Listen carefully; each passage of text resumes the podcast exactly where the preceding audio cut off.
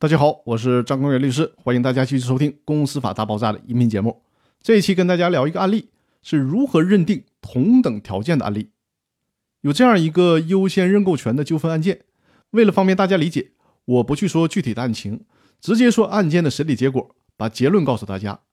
这个案件的大致情况就是，股权转让的一方仅仅做出了要把股权转让给别人的表示。但是呢，没有提供给其他股东具体的转让价格、付款时间、付款方式等准确的内容。在这种情况下，硬是把自己的股权转让给了股东之外的第三方。于是呢，其他股东提起了诉讼，要求依据同等条件由其他股东购买出让股东的股权。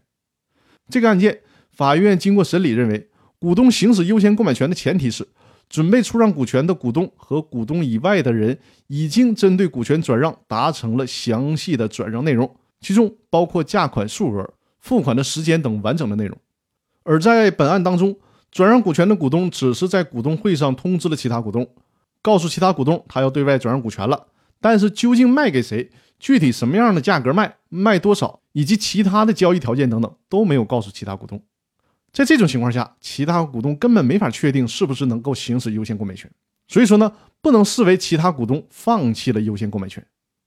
在这个案件当中，涉及的是究竟如何认定同等条件的问题。认定这个同等条件的时间点是转让的股东与第三人之间确定了完整的交易条件，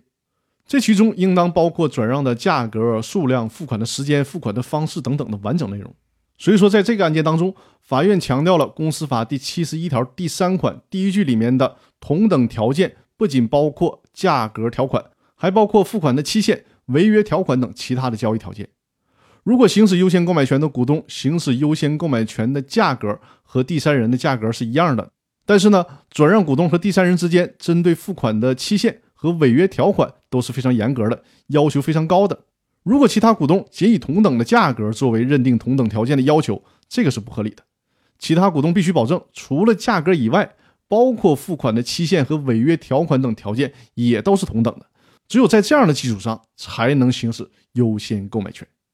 那好了，我们这一周的分享就到这里了，更多内容我们下周继续。祝大家周末愉快，谢谢大家。